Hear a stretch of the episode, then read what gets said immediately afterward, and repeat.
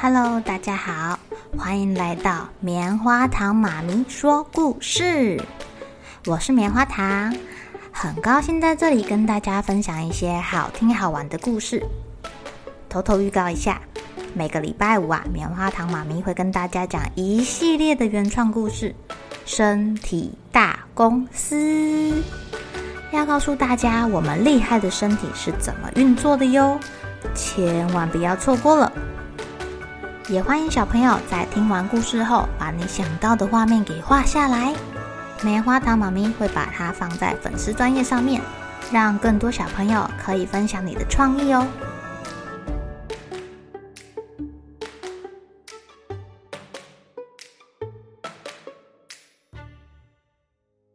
Hello，亲爱的小朋友，今天过得怎么样呢？昨天我们讲到那个大野狼啊，闯不进来。倒在外面，然后故事就结束了。你们以为这样就结束了吗？No No No，我们还有三只小猪没有出场呢。我们是六只小猪。来，让我们一起来听听看，今天有没有办法听到第四只小猪吧？三更半夜，猪弟弟起床上厕所，听到外面有脚步声哦。他蹑手蹑脚的走到窗旁边。看到大野狼已经架好梯子，爬上屋顶，来到了烟囱旁边。大野狼该不会是想要从烟囱下来吧？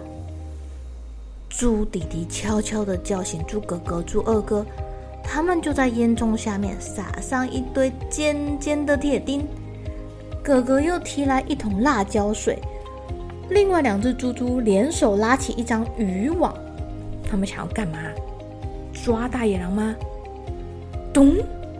大野狼从烟囱跳下来，屁股直直落在铁钉上面。他还来不及叫痛的时候，猪哥哥已经冲上去把辣椒水用力的一泼。猪二哥跟猪小弟用一张大大的渔网直接把它给网住，捆绑起来。哇塞！一气呵成的动作打得大野狼措手不及，他就这样五花大绑的被抬了出去，丢在砖块堆里。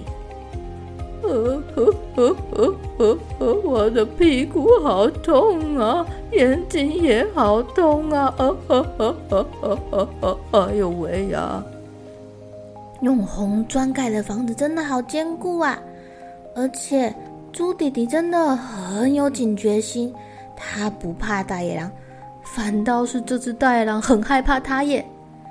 从此之后，大野狼。再也不敢打小猪们的主意了，甚至再也没有出现过喽。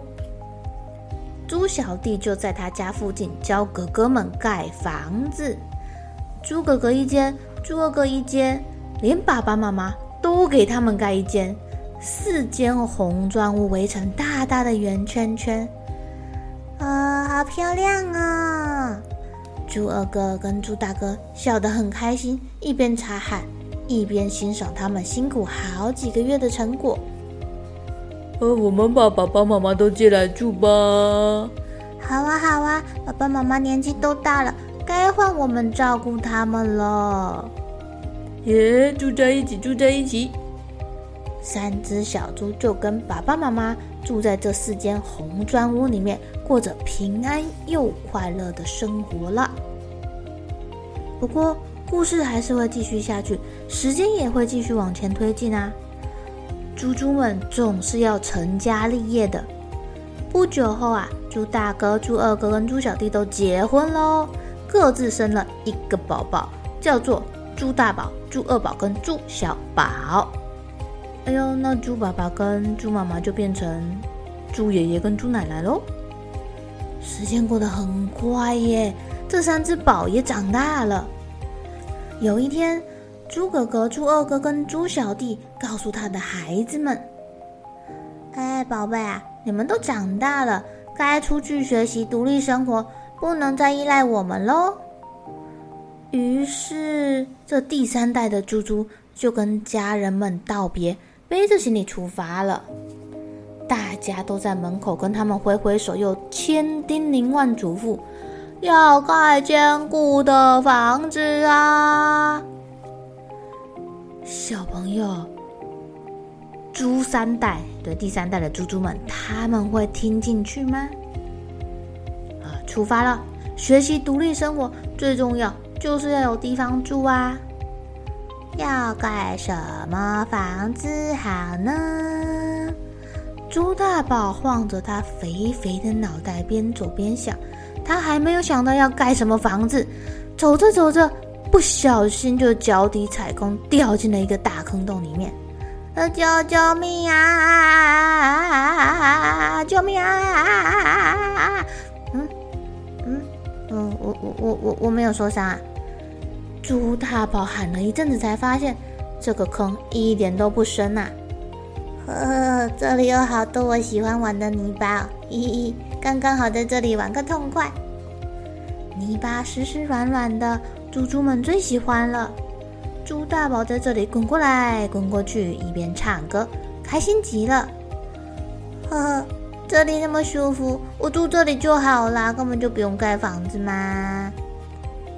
猪大宝在这里玩了一阵子，就睡着了。过不久，天空黑压压的，开始下雨了。猪大宝睁开眼睛看，啊，下下雨了，太好了，正好帮我把身上的泥巴通通洗光光，天然的浴室哎！噜啦啦噜啦啦噜啦噜啦嘞，噜啦噜啦噜啦噜啦噜啦嘞。哇哦，太棒了！我的泥巴坑变成游泳池了。猪大宝现在像一条胖胖的鱼，在他的泥巴坑里面游过来游过去。他深深的觉得住在泥巴坑里面真是太好了。可是他游了一阵子，雨还没有停。哇！阿啾！啊啊阿啾！啊！阿啾！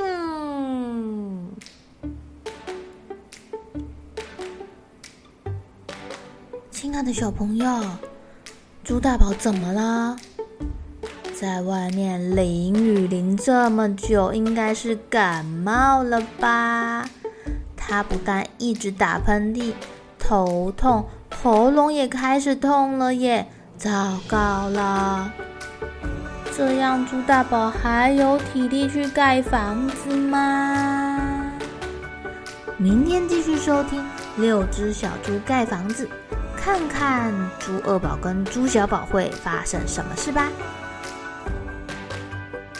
好了，小朋友该睡觉了，一起来期待明天会发生的好事情吧。